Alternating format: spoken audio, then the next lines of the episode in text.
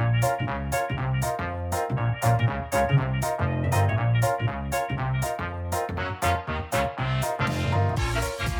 い、こんにちは、毒薬なお時間です。この番組は毒にも薬にもならないちょっと科学っぽいテーマをおかずに、ほぼ同級生の2人が雑談したりぼやいたりする番組です。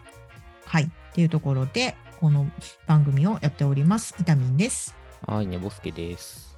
で、今回は、まあ、普段は名前と近況一言っていうのをオープニングで決めてるんですけど、まあ今回、ポッドキャストの日向けに収録してるというところで、うんまあ、初めましての人もいるんですよね、多分ね、これ。多分ね、あの、幸いにも聞いていただけてた場合はそうだね。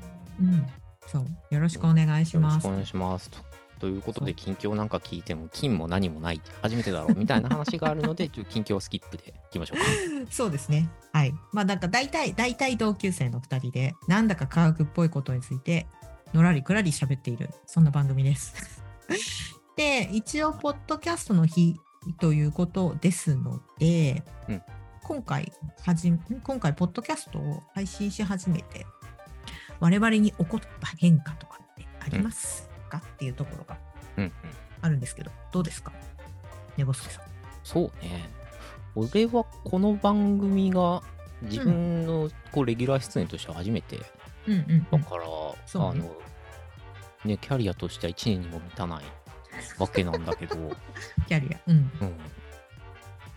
で、まあ、あの、ちょこちょこ、こう、ゲストに出させてもらったりっていうのは、その前もあったといえばあったんだけど、うんうんうんうん。ね、やっぱ、レギュラー番組ともなると、こう、音源チェックとかするじゃんって、やっぱ一番大きな変化って、うん自分の声、キモいなっていつも思ってたんだけど、うん何ヶ月もやってると慣れるよねっていうのがね、うんびっくりするね。慣れたね。すげえ気持ち悪かったんだけど、最初。そうだよね。うん。え気持ち悪くなかった、最初。気持ち悪かったよ。で、うんなんか、喋りが上手い人とか、うん。声が綺麗な人とか、うん、もう羨ましくてしょうがなかった。あ声優さんとかもそうだし、あとうんアナウンサーの方とかね。ーはいはい。うん。うん。何がどう違うんだろうみたいなことすごい思ってた。ああ、そうだようん。な。なんかデフォルトの声質がいいさ、プロじゃなくても、なんかいろんな番組聞いてるとさ、プロってわけじゃないはずなんだけど、なんかいい声の人とか、いるいるいる羨。ましいなって思うね。そうそうそうそうそうそう。あの、女子だったら癒し系の声してますねとか、なんか、ああなたの声のだけで癒されますとかね。まあ、癒し系から程遠いから別にいいっちゃいいんだけどさ。あ、うん、まあそうだね。うん。まあこれ映像ないから伝わってないと思うけど、真顔です。はい。そうだね。あーだけど、そうは言っても、そういう風な、なんか声に特徴があるっていいなと思うよね。うんうんうん。うん。ねいい特徴、なんだ羨ましいよね。うん。自分の声さ、あのさ、聞いて気持ち悪いなって思ってさ、何なんだろう俺と思って調べてみたりするとさ、つってこれ科学が番組っぽいフレーバーをちょっと入れとけばいいかなと思って喋るんだけど。あの自分で自分の声き聞いてる、普段さ、あの、録音したものとかじゃなくてさ、自分の声として普段喋り声生活してて認識してるのってさ、うんあの、ちょっと骨伝導混じっちゃってる。ああ、そうね。で、自分の聴覚の認識っていうやつね。うん、そうそうそう。ほんで、録音したものって他人が聞いてるのと多分同じなんだけど、本当に空気の振動をさ、だけじゃん。骨伝導入ってないじゃん。そうだね。うんうんていうので全然違って聞こえるっていう原因は分かったんうん。だけど、うん。これが科学の限界で、それでな気持ち悪いのを納得するかって納得はしないんだけどさ。そうか、こんな声を皆さんに聞かせて今まで生きてきたのか、ごめんなさいみたいな気持ちには最初なったね。そうだよね。なんかさ、顔とかってさ、鏡があるから、うんうんうん客観的に、でも鏡に映ってるも客観的かどうかちょっとわかんないんだけれど、うん。まあ、自分でその写真とかもあるから、うん割とし見る習慣はあるけど、自分の声を空気の 空気振動だけを通した声をうん。聞くってそれこそ録音ししないとやらないからあんま日常生活でそういう習慣がある人ってそれこそ音楽やってたりとか、なんだろう声のお仕事されてたりとか、まあ、声に関する部活とかやってる人以外、あんまりやらないよね。そうだよな。慣れない、うん、そもそも。面白いね。なんかさ、自分、鏡との例え、面白いなと思って。えなんで？なんか ほら、自分の発してるものとか他他者に認知されるものをどうにかこう認識しようとして、うん。視覚的な情報だけはうん。アナログな道具が存在するのに、うん。他は無理っていうさ。そうなんだよね。他はないね。だってしょそっか触覚もないし、うん。味覚もないし嗅覚もないもんね。自分で自分を触って触覚確かめることは確かにできるけど多分なんか聴覚と同様になんか混じっちゃってるよね。触るのと触られるのと同時に近くしちゃってるし。確かに言われてみるとそう。で音声もそうじゃん？そうそうそうそうそう。なんかさ、犬飼ってるから思うんだけど、犬って初めてやってきた時に、まあ、4ヶ月ぐらいでやってきたんだけど、うちの、うん。鏡見てめっちゃ怒ってるから。鏡とかあのガラスに映った自分見て吠えたりとかしてるの。あっつって。何怒ってんのかなって見たら鏡の前ですごい怒ってるから。誰かいますって言ってるから、うん。あこいつらそうか認識してないんだなみたいな。自分のことを。う,、ん。なんかじ自己とこう社会社会というか外界との切れ目っていうのはこうね、うん。人間にも幼少期それが芽生える時期っていうのがうん。あったりして、うん。まあ、これはあの精神分析とかでもそういうふうに言われたりするけどちょっとまあそれはううん。非常に自弁的なので、うんうんとまあ、そういうのは置いといたとしても発達心理学でもやっぱり言われたりするんだよね、自うんうん。分が社会とは別のものであるっていう感覚自己の形成みたいな時期ってあったりしてはいはい。これ割と高度な認知システムだから、うん。さあ今から認識しろって言われてもまあ他の動物だと若干厳しいところはあったりね類人猿だと割とできたりするのかもしれないけどそうだね。犬だとねいきなりやれって言われてもむずいよね。そうね。それが自分だと認識をしてるかわからないけど鏡の前とか窓の前に通って映ってる自分を見てまたお前かみたいな感じに にはなってる。うん。ああ。あと猫飼ってたりすると窓ガラスに映った自分をさ、うん。こう猫パンチしたりとかして、えかわいい。かわいいかわいい。だから何者か何かを認識はしてるけどそれが自分だっていうことの認識はまた別ってことだもんね。うん、そもそも自己っていう認知システムが必要かどうかっていうとね社会性動物じゃないと自己自分セルフっていう塊必要なさそうだしねシステム上はね。自分の体の範囲さえ分かっとけばいいもんね。要はうん。安全かどうかっていうことさえさ、ほうほう。分かってればいいもんね。自分の肉体の認識が絶対必要だと思うんだけれど、うんうん。生きる死ぬかっていうこと。を。そうそうそう。だけど。まあちょっと難しい言葉で言うとその自己っていうクオリアが必要かっていうと、まあんなくても大丈夫そうだもんね。四つ足の動物とかだとね、うん、大丈夫だと思う。全然大丈夫。あほら科学っぽくなってきた。よかったよかった、うん。普段こんなノリで喋ってるんで、はい、サンプルとして聞いていただければと。高尚なぼやきとか言われることあるけど。今日はあの、ね、そよそ行きの顔してるからねあの今んとこまだぼやいてないつもりです。そう、本編だと割とね、毒強めの時あるんだけど。で私がこの番組を始めて変わったこと、うんまあ他にもやっていたりするんだけれど、うん。なんだろうな、2人でやる番組だし、うんうん。で、えー、とテーマが一応科学っぽいっていうところで、うんうん。えー、とアンテナの広げ方が変わったよね。おーおー。なんだろうな、えーとまあ、別にあの、まあ、実際にその科学の現場からちょっと離れちゃってるけれど別にそれに興味がなかったわけじゃないけれど、なんだろうなアウトプットをしなくちゃいけないところに強制的に自分の身を置いてるからうん。うんもっとこれだったらいけるなみたいなのところをうん。手探りで探すようになってる。結構じゃあなんだろうね。どのように変わったかというとアンテナのこう感度と,、えー、と範囲がうん。広くなったみたいな感じするのかな。広くなった広くなった。もともとあったんだけれどうんうん。よりそこにこうもっと細目が細かくなったって感じ、おーうん、イメージで言うと。なるほどね。でそれで余計な情報もいっぱい入ってきちゃってなんか無駄知識がいっぱい増えてそうだね。こういうなんか科学系の番組ってうん。他のね、番組でもいろいろあるじゃないですか。うんうん。いろんなすっごい超高尚な番組からあねすごくマニアックな番組までいろいろあると思うんだけれどいうん。こういう科学系の番組で、えー、と興味はあるけれど勉強の仕方がわからないみたいな人たちにはとっつきやすいんだろうなっていうのはすごいやってて、そうかそうかうん、思う。うんうんなんか自分たちのそれこそさ配信を見ていてあこういうのだったらちょっと伸びるんだなみたいなとかって数字分かったりとかするじゃない、うんうんうん、多分一から全部聞いてる人ってほとんどいないと思う まあいてくれると思うんですけれど。うん。うんでもそういう一部のこの番組自体のファンっていうよりもやっぱこう検索してね探しに来る人たちが多いと思うからさ、うんうんうん。うん、そうだね。なんか自分もやっちゃうよね。Spotify の中をさ、キーワード検索しちゃうとかさ。あそうそうそうそう。ああ、眠れねえなっつって寝落ちて検索したりさ。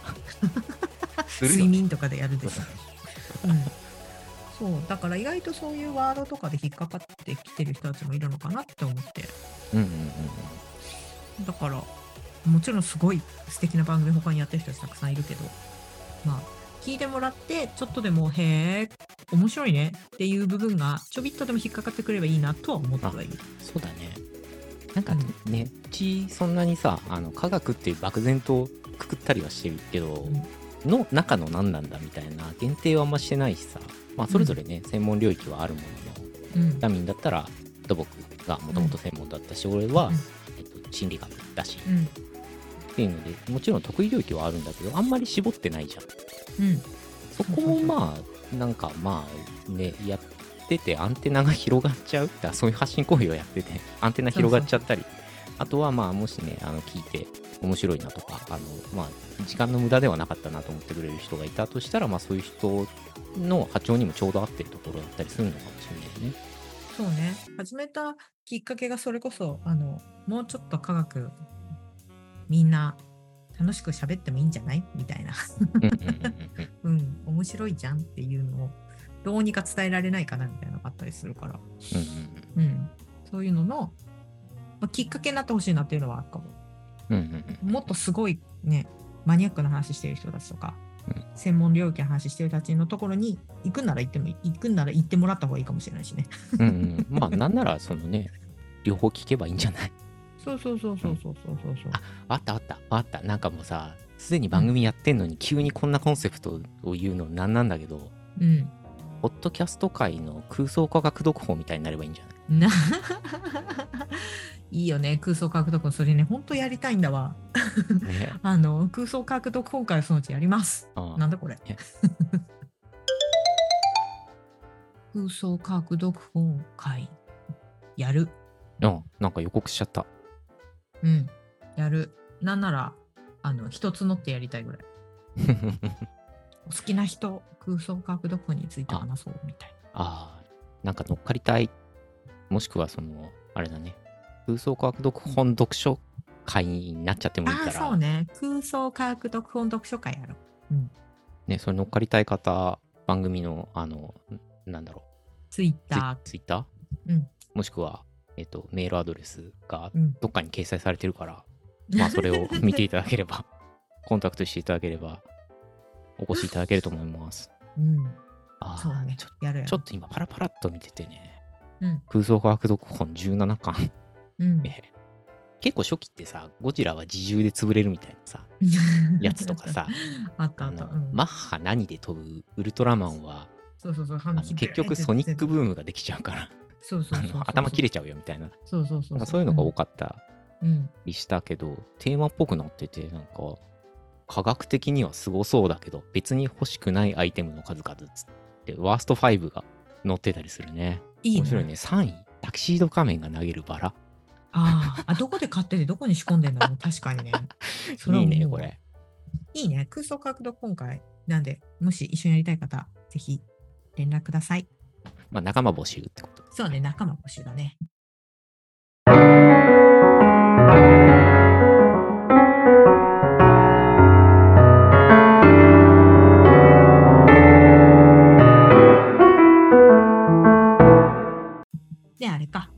回もう一個ネタがあって。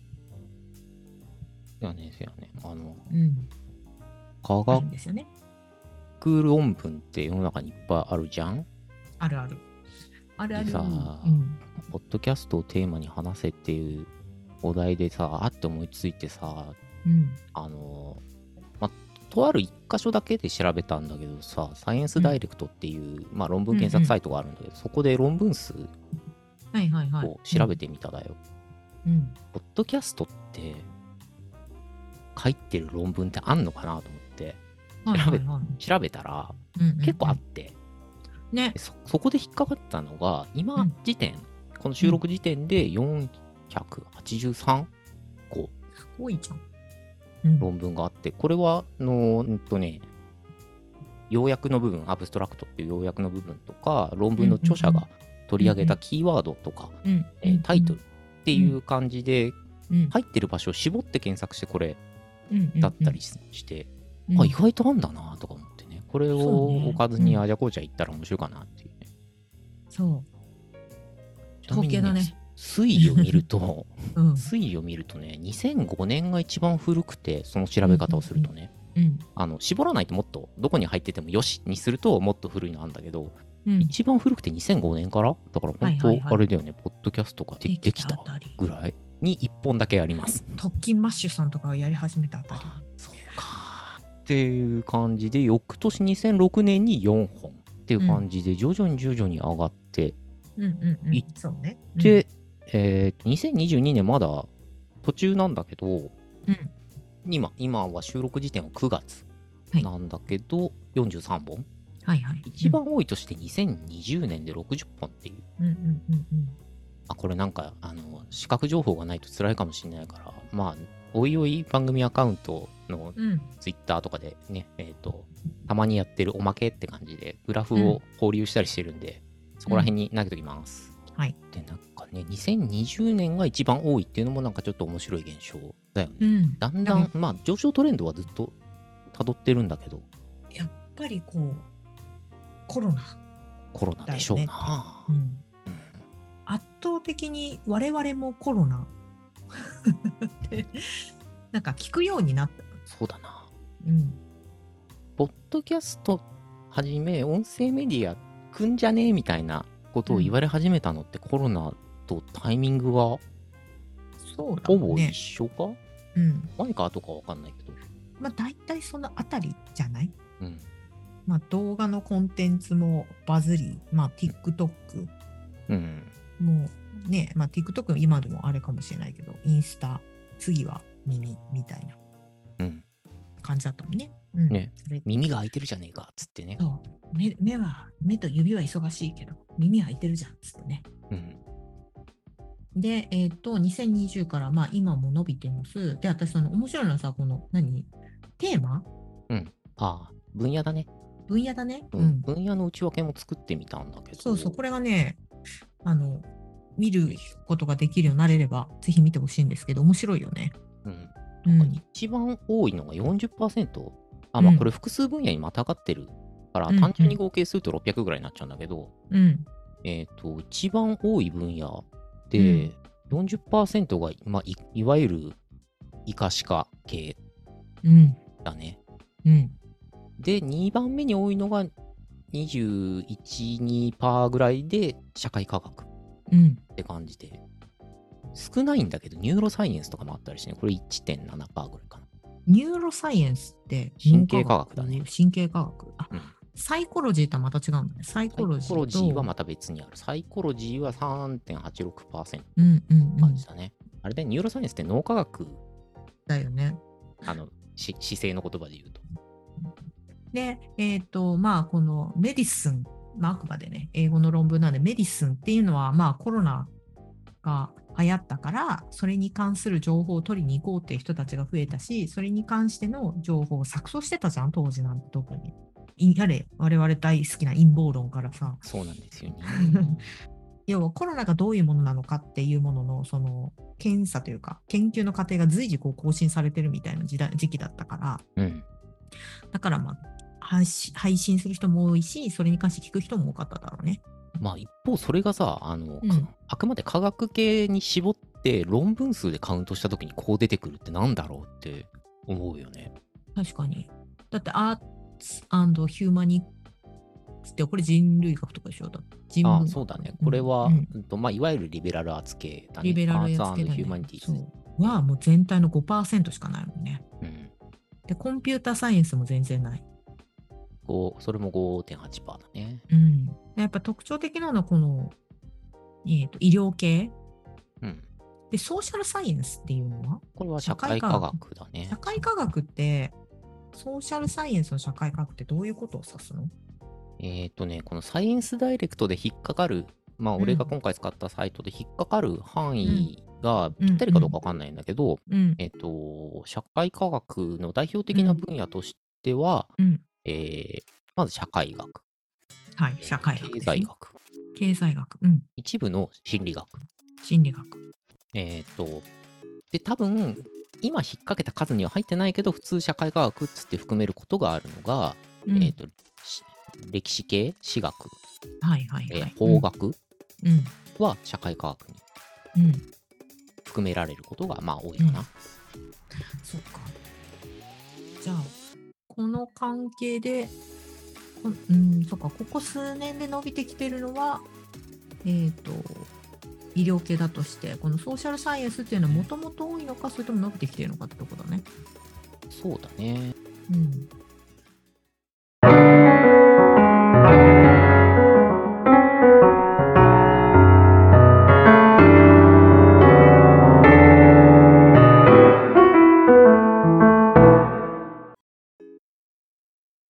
ベースラインはあったのかもね。うん。え、面白いね。 social science とポッドキャストの関係？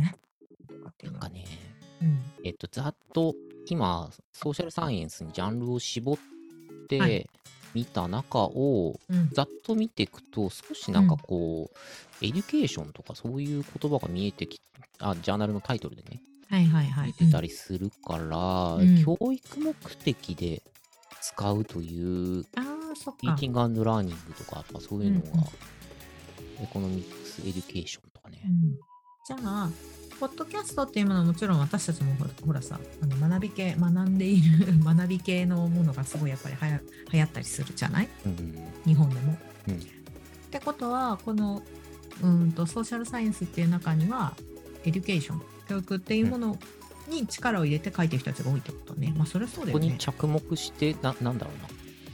How can podcast support engaging studies in learning activities? 2010年の論文。まあ、要するに和訳をバッと画面に出すと、教育にどうやって使えるんじゃいっていうね。うんうんうんうんうん。これが2010年にも出てる論文。あ、これオープンアクセスだな。えー、ってことを考えると、やっぱりこの耳、YouTube ではなくて、耳学習っていうものが使えるんじゃないかみたいな話。うんうんうんうん、っうん。ていうところをまあ研究されてる人たちは非常に多いっていう。でそれはまあ、あの出てきた当初から。てかまあ、多分その前からずっとあるだろうね。ラジオもそうだしさ。うん。うん。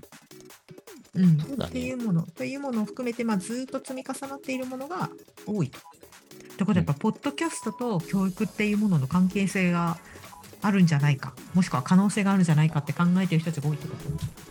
そうだね。多いんだろうね。中、まあ、社会科学分野の人なんかは特にそうかもしんないし、うんうんうん、えっ、と、医学、薬学、ん。えっ、と、看護、はいはい、保険看護。みたいな分野でも、ちらちらと、その、どうやって知識のシェアをするか、えーうんうんうんうんあるいは、その、学生への教育の中に、えーと取りこう取り込んだらどうかっていうような着眼点のものは、そっちの分野でも、あのなかなか見見るっちゃ見るそうだよね。うんので、うん、社会科学に限らず、教育に使おうっていうのは、多いのかね。やっぱ思うんだね。っていうことで、論文にしてるってことは、多分何らかの提言をすしたり、データ取って、こんな効果がありましたで、みたいなことを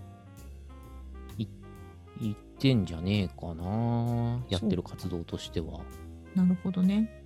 ちょっと思いつきで、思いつきでだけど、Google スカラーでも検索してみて、わざと日本語の論文だけ引っ掛けてみようか。はい。わざと日本語の論文だけ引っ掛けてみると、526。120。英語学習用ポッドキャストどうのこうの。えー、ポッドキャスト配信による科学コミュニケーションの心おまさに私たちがやろうとしてることを書いてあるあそうだな。人材育成にも活用できるポッドキャスト。多言語。あそうね。どっちかというと言語学習ってイメージが強い。うんうん。これ、発表してる年をざっと見ていくと、やっぱ2010年前後からもうそういう論文あるな。